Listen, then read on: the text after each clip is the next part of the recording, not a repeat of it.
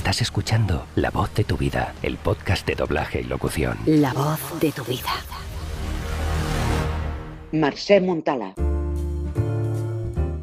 Cuando dije que la voz de tu vida volvería a lo grande, lo dije con todas las de la ley, y es que esta semana nos acompaña una de las mejores actrices de Barcelona de todos los tiempos. Es de hecho considerada la dama por excelencia desde los años 90, que nos acompaña además en varios de los títulos más importantes de las últimas cuatro décadas. Merced Montalá, bienvenida a la voz de tu vida. Hola Pedro, encantada de estar aquí contigo. Igualmente, un placer. Nos ha costado un poquito concretar esta entrevista, pero por fin estamos aquí. es cierto, es cierto. No porque sea difícil, ¿eh? sino porque la cabeza se me va. bueno, oye, para empezar, mm, me gustaría que te describieras tú misma en tus propias palabras. ¿Quién dirías que es Marce Montalá? Bueno, eh, a ver, eh, sin ponerle filosofía y, a qué estamos en lo que estamos, eh, me, defino profesionalmente. Soy actriz, soy actriz y me siento muy, muy afortunada por haber podido desarrollar gran parte de mi carrera en doblaje o sea, me defino como actriz afortunada. Estupendo. Vamos a rebobinar a esos inicios. Eh, ¿Cuándo fue que decidiste que querías ser actriz? ¿Cómo recuerdas todo aquello? Uy, yo cuando dije que quería ser actriz en casa, sí. Al día siguiente estábamos en el psicólogo. Vaya. sí, sí, es así, ¿eh? O sea, en mi familia no había ningún referente y y sonaba fatal, fatal, o sea, los dejé cao. Y siempre, yo creo que mm, aquellos estudio uno que yo veía de pequeñita en la televisión en blanco y negro me marcaron profundamente. Y, y yo siempre pensaba, yo quiero estar ahí. Y diría que mi vocación Recuerdo aquellos momentos. Ni siquiera recuerdo cuándo nació, pero recuerdo que quería ser. Eh, en un principio es como una piedra en el zapato, sí. porque tienes una vocación en la que ni tu entorno ni nada a tu alrededor te acompaña, pero tú tienes que caminar hacia allí y, y luego se convierte en un don porque, porque tu cabeza tú no eres consciente, pero tu mente ha marcado un objetivo. Claro. Y la, y la vida te va conduciendo, tus oídos están abiertos a aquello y tus ojos están abiertos a aquello. Está claro. Y una vez que ya todo se encamina un poco, ¿cómo es tu formación como actriz? Bueno, es que no, no es nada fácil, nada es nada fácil. Ya. Eh, empecé haciendo teatro, eh, mm, eh, estuve en el, en el cuerpo escénico de... en, aquellos años, las grandes compañías eh, de luz, de agua, tenían sus cuadros escénicos y su teatro. Y, y, además potenciaban concursos, giras, tal, era, era muy interesante. Qué bueno. Mi hermana trabajaba en hidroeléctrica y, después de la experiencia en casa, ella se informó y dijo, oye, mm, mira, si quieres hacer teatro y tal, aquí eh, eh, tienen un grupo. Y, ahí empecé haciendo teatro, hicimos eh, bastantes representaciones. Pero bueno, luego la vida se me complicó un poco porque yo fui madre muy joven. Entonces, eh, ahí todo se complicó un poco. Eh, creí que ya era, con 20 años, creí que, que, actriz era aquello que me hubiera gustado ser de joven, ¿sabes? Y, y entonces eh, también murió mi padre, bueno, situación familiar un poco caótica. Vaya. Y, y entonces pensé, a ver, ¿qué podría hacer eh, que se asemeje a lo que yo quiero, pero que no tenga un camino tan difícil, porque además con una hija, yo ya no me podía ir, eh, yo no lo veía factible, irme de bolos o irme... Y, y entonces probé en el mundo de la radio.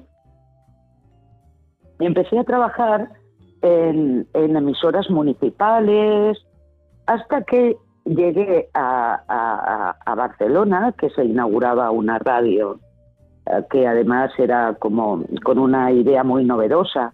Eh, este, se hacía radio y todo el estudio estaba adaptado para que los ciegos pudiesen trabajar también en ella. Qué bueno.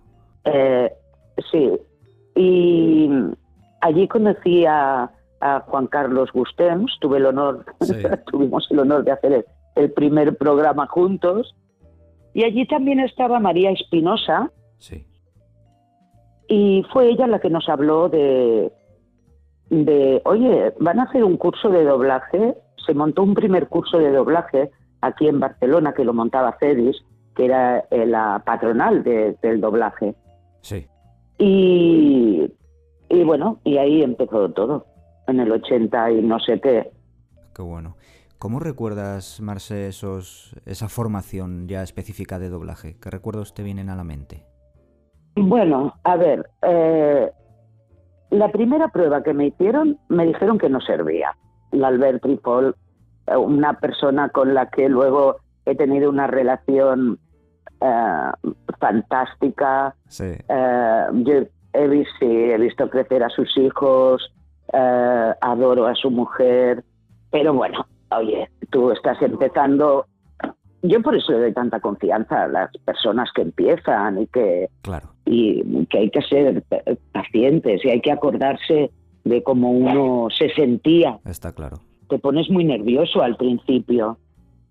Mm, te pone súper nervioso y, fíjate que la prueba era eh, eh, era una serie que estaba doblando José Luis San Salvador, bueno, a quien llegué a, amar profundamente, a Gloria Rocha, a su mujer, bueno, gente maravillosa y maravillosos dobladores. Y, y entonces de aquella serie me hicieron una prueba y era una señora que estaba eh, una negra que estaba sentada, la serie era Martin Luther King. La señora estaba sentada en la parada del autobús y llega el policía y le dice, oiga, usted no puede estar aquí. Y ella solo tenía que decir, pero si estoy esperando el autobús. Mm. Pues bueno, mi prueba fue, pero si estoy esperando el autobús, no podía no podía parar la última sílaba. Y bueno, esa fue la primera prueba que fue, claro, que cuando me oyeron dijeron, uff, lo lleva fatal. Es normal. Y, y, recuerdo que me ponía, el aprendizaje antes, vale, yo tuve la suerte de hacer esos dos meses o tres meses eh, de una, una base ¿no? técnica de lo que era el doblaje. Pero el doblaje antes teníamos la suerte de tener mucha más facilidad para entrar en los estudios. Claro. Tú podías presentarte al director, hola, mira, soy Marcel Montalá, eh, ¿me permites entrar en sala? Eh, estoy intentando empezar. Era la manera, tenías que ser persistente y, constante. Eh, era la manera de, de, que al final, igual de la convocatoria, te hiciesen una prueba para escucharte. Sí. Eh, pues yo me ponía muy nerviosa. Yo no, yo no podía ni, ni coger el bolígrafo para rectificar eh, lo que tenía que rectificar del guion porque me temblaba tanto la mano. Normal. Que me, que me daba una vergüenza terrible. Con lo cual, eh, fíjate, ¿no? Mm, yo lo que he sido es constante, he tenido mucha voluntad y sabía que era un camino que no podía perder.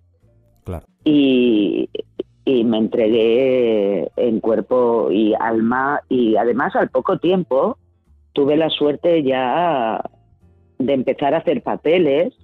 Eh, los que están fuera, los Manolo García, Ernesto Aura, eh, Camilo García, los que eh, Antonio Lara, los que los que dirigían en aquel momento, ellos te veían.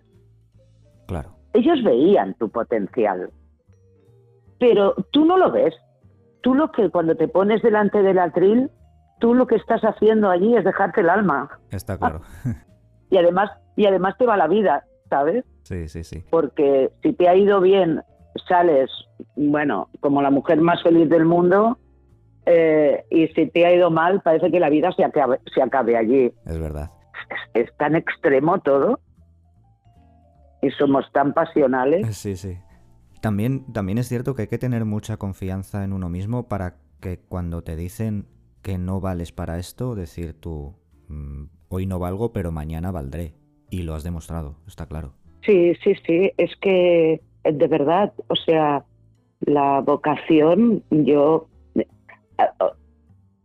nadie era, o sea, no tenía más, más enemigo que a mí misma. Y, cuando uno desea tanto hacer algo, ah, la mente te boicotea. Entonces ahí hay un entrenamiento eh, importante, ¿sabes? Sí. De, superarte a ti misma en, en ese miedo, en, eh, en esa ceguera que bastaba que me dijeran, oye, lo has hecho muy bien, para que en el siguiente take ya tropezaras cinco veces. Claro. Es verdad. y es la mente, es, que es increíble. Y, y yo era consciente de eso. Claro. Yo era consciente de eso. Que el trabajo era mío, era ahí. Está claro pues eso es maravilloso. Me hablabas de cuál fue tu primera prueba, me comentabas que con, con Albert Trifol. Mm. ¿Tú recuerdas tu primer take ya profesionalmente? ¿Cómo, cómo fue? Bueno, el que recuerdo es mi primer take así de cine, que era la peli eh, del Timothy Dalton, la única que hizo de James Bond. Ah, sí, con Salva, sí. Sí, ahora no recuerdo el título, que eh, pero en, la primera escena él cae como en parapente desde el peñón de Gibraltar, ¿no? Después de las pelis de James Bond siempre empiezan con unas persecuciones tremendas, ¿no? Y entonces, pues, cada persecución, el salta del coche, se tira el parapente desde el, peñón y cae en una lancha donde hay una chica. Y la chica dice, oh, ¿quién eres? Y él le dice, soy Bond, James Bond. Y ella dice, mm, ¿quieres una copa? Esa era yo. Qué bueno y vi, y vi dos veces la peli para volverme a oír otra vez, como era al principio. Qué bueno. ¿Puede ser la de, la de alta tensión? Sí. Sí. Sí, sí. Recuerdo ese take, que creo que era, no sé, la primera vez que tenía la oportunidad de hacer cine. Y después otro take eh, que luego la peli apenas se oye, ¿no? Pero claro, tú en la saga de baraje eres la protagonista. sí, sí, sí. Que es la, la, la película del, Kevin Costner de Los Intocables. Sí. Y, y, cuando están en la estación central, que están a punto ahí de, volar disparos y de matar a todo Kiski, que está bajando una madre, creo que baja con el carrito del bebé y entonces empieza a ir todo, empieza, bueno, empieza a ir todo mal, ¿no? Y la madre, no, mi hijo. Qué bueno. Mi hijo. Y bueno, aquello era una escena súper dramática. Súper dramática y allí. ¿eh? Manolo allí dijo, Manolo allí me dijo, nena, tú harás cosas. Qué bueno el Manolo García. Sí. Una vez que haces estos primeros takes, que ya vas encaminando un poco tu vida profesional hacia donde quieres dirigirte, eh, entiendo como me comentabas que, tuviste la oportunidad de hacer sala, que era una forma magnífica de, de, aprender que teníais antes los actores y las actrices y que hoy se está perdiendo. Claro. Nos nombrabas también antes eh, José Luis San Salvador, Gloria Roch, Albert Trifol. ¿Quiénes fueron realmente tus grandes maestros? ¿Qué nombres dirías que, más han influido en, tu carrera profesional, Marce? Son todos, el señor Soriano, ah, es, que eh, son todos. Em, María Luisa, María Luisa Solá, Rosa Guiñón, Elsa Fábregas, eh, Julia Gallego, Marta Martorell. Eh, es que verlas trabajar y verlos trabajar a ellos era un aprendizaje. Qué maravilla. Era un aprendizaje. Eh, Felipe Peña. bueno, es que era un aprendizaje oírlos y, y, además poder hacer takes con ellos. Claro. Porque entonces trabajábamos todos juntos. Claro. No había bandas.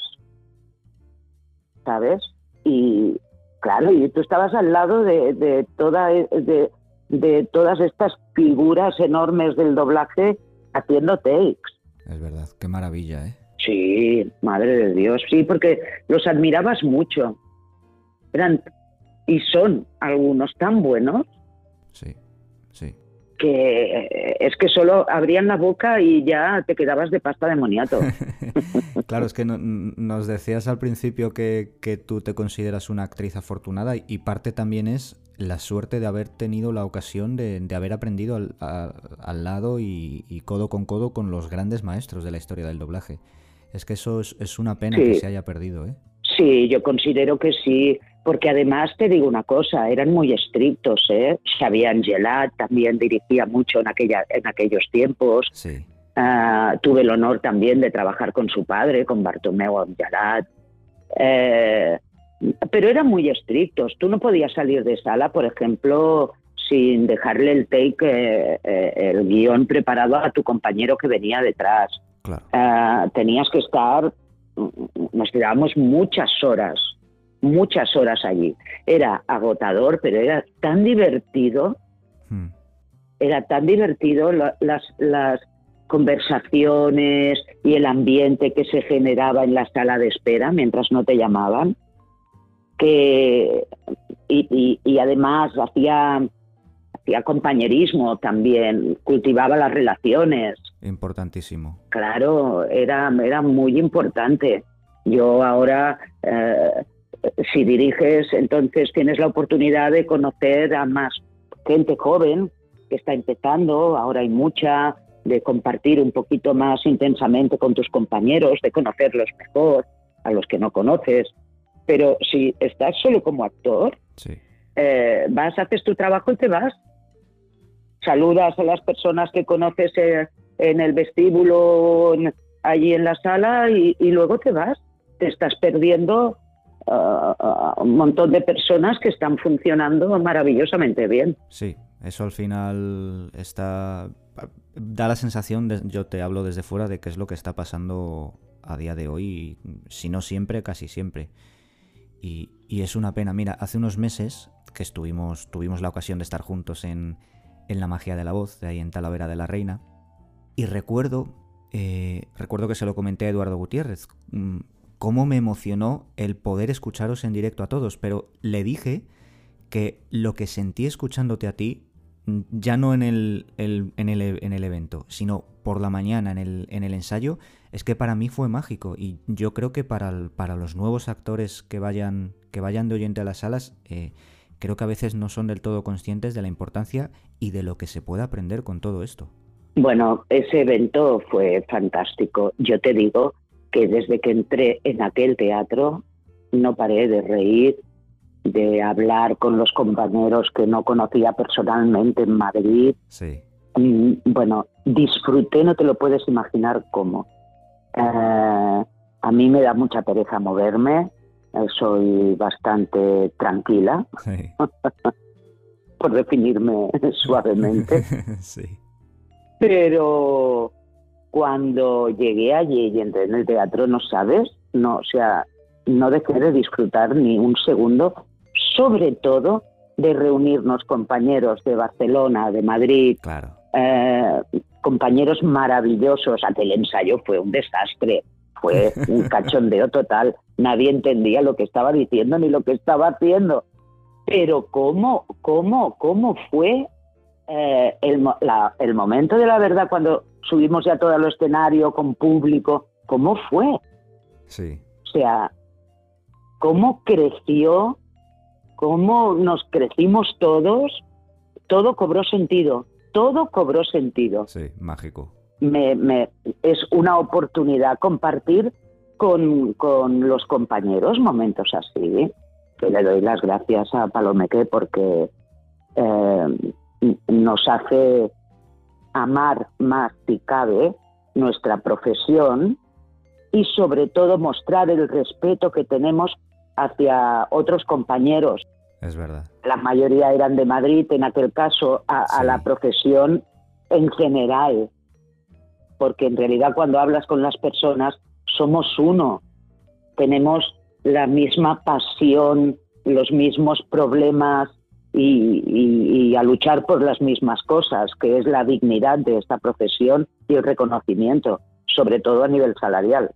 Ya. Oye, decíamos, eh, decíamos también en la entradilla, que a mí me gusta mm, decirlo mucho, que eres una de las grandes damas del doblaje barcelonés. Y eso nos hace recordar también a otras grandes actrices que ostentaron esa, digamos, clasificación de acuerdo con el timbre de su voz. Y hay una de ellas, la gran Elsa Fábregas, que también la mencionabas, que ella contaba en sus círculos que había una jovencita llamada Marcé que consideraba que iba a ser su sucesora en el doblaje. Y recordemos que la profesión siempre ha denominado a Elsa como la más grande. La más grande. ¿Y qué se siente cuando te das cuenta de que uno de los referentes más importantes tenía tan buena consideración por ti? Esperanza. Esperanza de que agradecimiento y, y, esperanza si te reconocen a alguien como ella eh, que hoy me gusta mucho y pues pues esperanza esperanza de, de nunca llegarás a su a su falda pero pero pero la saludarás cara a cara sabes eh, esperanza de poder hacerlo cada día mejor y de sobre todo disfrutar de este trabajo, que es lo que te dan los años, ¿eh? Claro. ¿Qué es lo que te dan los años? Yo, la verdad, mmm, dices cosas maravillosas, pero vamos, o sea, está María Luisa Solá, que para mí, eh, en todos estos años, desde que Elsa falta, para mí es la más grande y sigue siéndolo. Sí, bueno, no me gustaría dejar en el aire a Rosita, que para mí era especial. Sí, Rosita era un ser maravilloso, sí. maravilloso. Era una persona generosa, increíble, bueno, era, era muy especial. Es que han sido muy grandes. Está claro.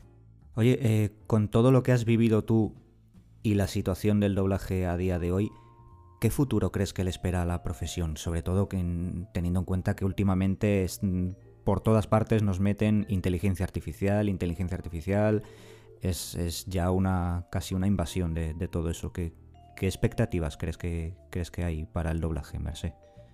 Mm, yo creo que, ya te digo, que si, si se acaba que lo dudo, uh, yo no lo veré. Um, creo que siempre habrá una parte de la industria que necesitará de la voz humana. O sea, yeah. estoy absolutamente convencida. Soy consciente de que se están haciendo pruebas, cosas, tal. Mm, pero, pero no deja de ser una industria, ¿sabes? Claro. Entonces eh, se mueve, se mueve mucho. Yo no creo que como colectivo permitiéramos es como, es como si, si le dices, oye, ¿cómo ves el futuro del cine ahora que se están haciendo estas animaciones tan perfectas, ¿no? Ya. Que lo ves en los juegos, lo ves, bueno, pues cada, cada uno tendrá su parcela, pero, pero no creo que ese sea el peligro. Bueno. Yo sí que le veo futuro y le veo futuro al doblaje hasta que la sociedad no sea bilingüe. sí que le veo futuro. Y ahora ya hay muchísimas más personas, sobre todo mm, jóvenes y no tan jóvenes, que, que, dominan los dos idiomas. Estas personas prefieren tener eh, las dos versiones, que eso sí que me parece imprescindible, siempre tener la opción de ver la versión original o de ver la versión doblada. Eso es importantísimo. Desde luego. Eh, pero, pero siempre, de momento, de momento, siempre habrá personas que para, para disfrute del cine, de, de la tele, de las series, preferirán ver la versión doblada. Sí, me gustaría preguntarte acerca de tu vida profesional, de todo lo que has conseguido, ¿qué es lo que te ha hecho sentir especialmente orgullosa?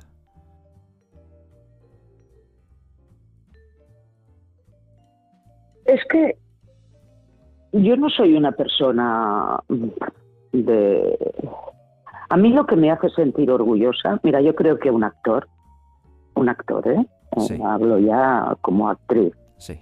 Ah, no tiene que ser especialmente popular ni famoso. Un actor lo que quiere es trabajar de aquello que le apasiona. Y cuando llegas a, hacer, a cierta edad eh, saber que tú has tirado adelante a tu familia, a tu vida, con aquello que más te apasiona, para mí eso es el éxito. Desde luego. Ese es el mayor triunfo. Poder eh, eh, decir, pues sí, yo a lo largo de mi vida, en mi trabajo, he jugado dentro de lo que es el juego de la vida. Y considero que sí, sí, eso es un éxito. Pues estupendo. No hay mejor forma de cerrarlo que, que con algo así. Así que, Merce Montala, muchísimas, muchísimas gracias por habernos acompañado en esta nueva entrega de La Voz de tu Vida. Ha sido un verdadero placer. A ti, Pedro, un abrazo bien grande. Y ojalá nos veamos pronto. Ojalá, que así sea. Un beso. Un fuerte abrazo.